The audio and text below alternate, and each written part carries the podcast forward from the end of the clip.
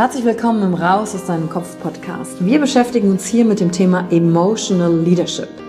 Wir handeln aus zwei Gründen, weil wir etwas fühlen wollen oder weil wir etwas nicht fühlen wollen. Und deswegen gucken wir uns im Leadership drei Säulen an, weil Emotionen sind häufig für viele Menschen noch so ein sehr ungreifbares Thema. Die erste Säule ist die Wissenschaft.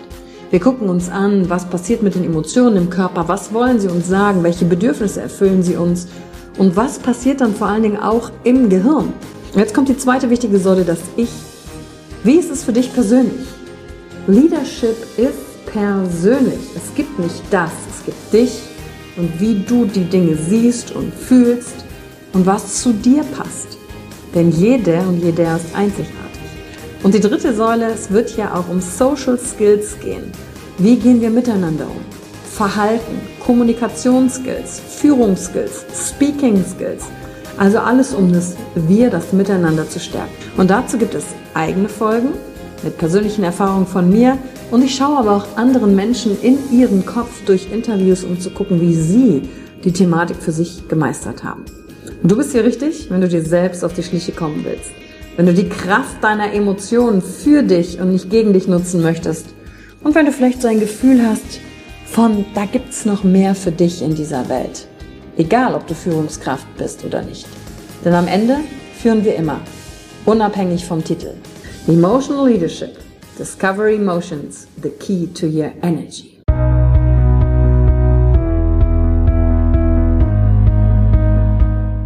Hallo und herzlich willkommen bei einer neuen Folge von deinem Podcast Raus aus deinem Kopf. Hier holst du dir dein Wissen und deine Inspirationen rund um das Thema emotionale Intelligenz und Kompetenz. Danke fürs Einschalten. Viel Spaß mit der heutigen Folge.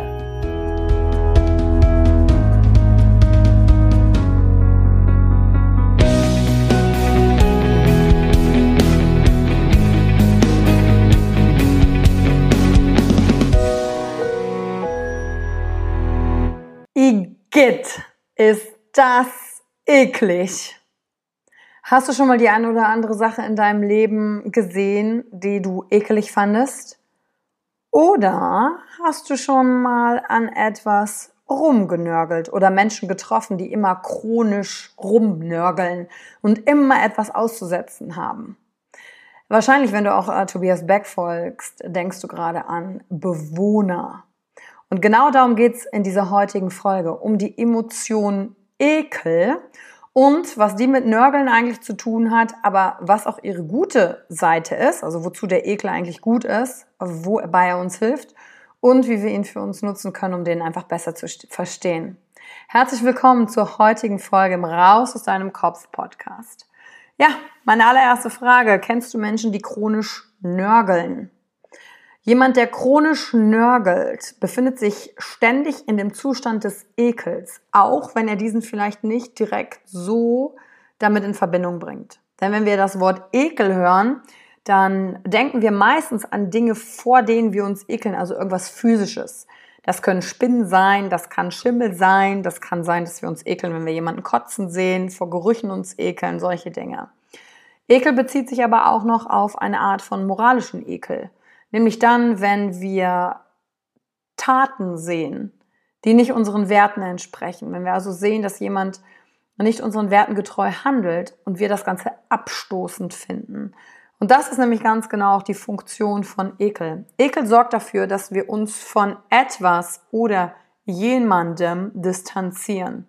Hervorragend zu beobachten übrigens äh, bei Teenagern, wenn die sind nämlich die ganze Zeit im Ekelmodus. Ekel sorgt nämlich dafür, und das werden die Eltern, die vielleicht diese Folge bestätigen und einen Teenager zu Hause haben, auch sagen, Ekel ist dafür da, dass ich nämlich meine eigene Persönlichkeit herausbilde, wenn ich Teenager bin. Dazu muss ich mich distanzieren von meinen Eltern. Deswegen sind mir meine Eltern peinlich ab einem gewissen Moment. Und wenn das der Fall ist, ist das ein ganz gesundes natürliches Verhalten. Denn Teenager müssen irgendwann mal ihre Eltern peinlich finden oder eklig finden, weil das eben hilft, meine eigene Persönlichkeit herauszubilden. Und dafür ist Ekel da, dass ich mich distanziere von etwas, weil ich mich nicht verunreinigen will, Sei es in dem Fall, wenn ich zum Beispiel schimmeliges Essen habe, klar, das soll nicht in meinen Körper, das tut mir nicht gut, ähm, dann wird mein Hygieneempfinden missachtet. Hygieneempfinden wird aber auch missachtet, wenn zum Beispiel ich eine Tat oder eine Handlung habe, jemand mich angelogen hat. Das ist moralischer Ekel. Dann will ich auch davon weg, weil ich mit diesem Verhalten nicht konform gehe, weil es nicht passt.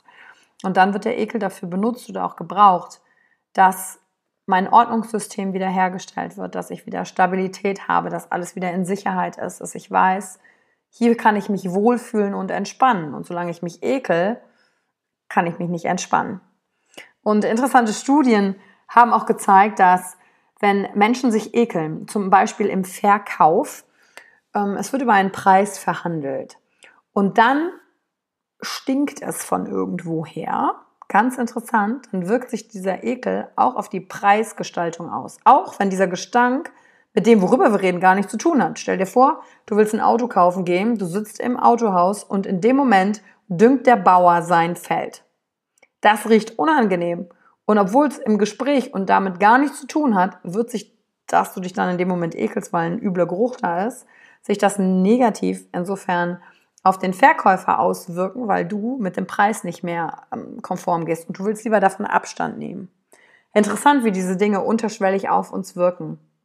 Und wenn du zu Menschen gehörst, die chronisch nörgeln oder mit Menschen zu tun hast, die chronisch nörgeln, darauf kannst du in der nächsten Woche mal achten, kannst du mit einer einfachen Frage dir selbst als auch den anderen helfen, von diesem chronischen abzulassen. Und zwar die Frage lautet, was wünsche ich mir denn stattdessen? Was wünsche ich mir stattdessen?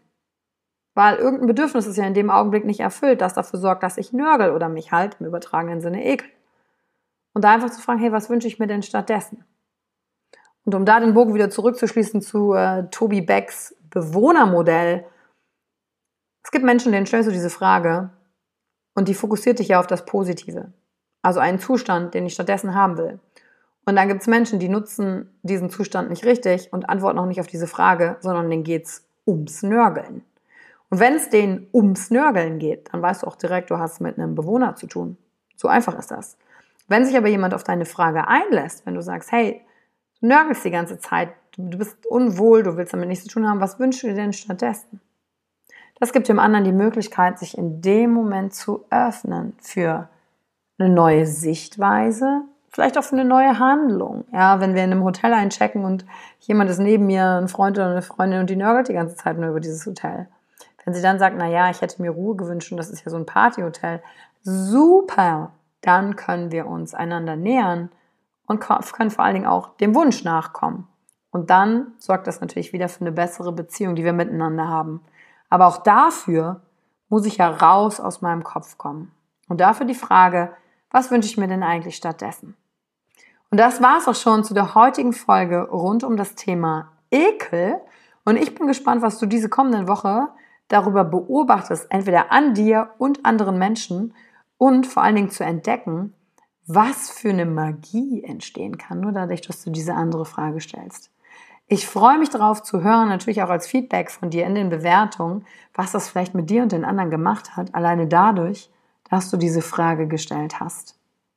Und Dankeschön, wenn du bald wieder reinhörst. Bis zur nächsten Folge, wenn es wieder heißt, raus aus deinem Kopf.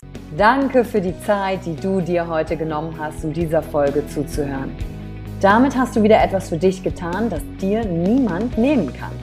Und wenn dir etwas aus dem Podcast gefallen hat, bewerte ihn gerne und teile ihn mit anderen Menschen, die dadurch auch wachsen können. Wenn du Fragen hast oder dir eine Folge zu einem bestimmten Thema wünschst, schreib mir auf Instagram oder Facebook. Ich freue mich von dir zu hören. Deine Yvonne. Danke, dass du dir heute die Zeit genommen hast, reinzuhören. Die Folge hat dir gefallen? Dann lass mir doch eine Bewertung da.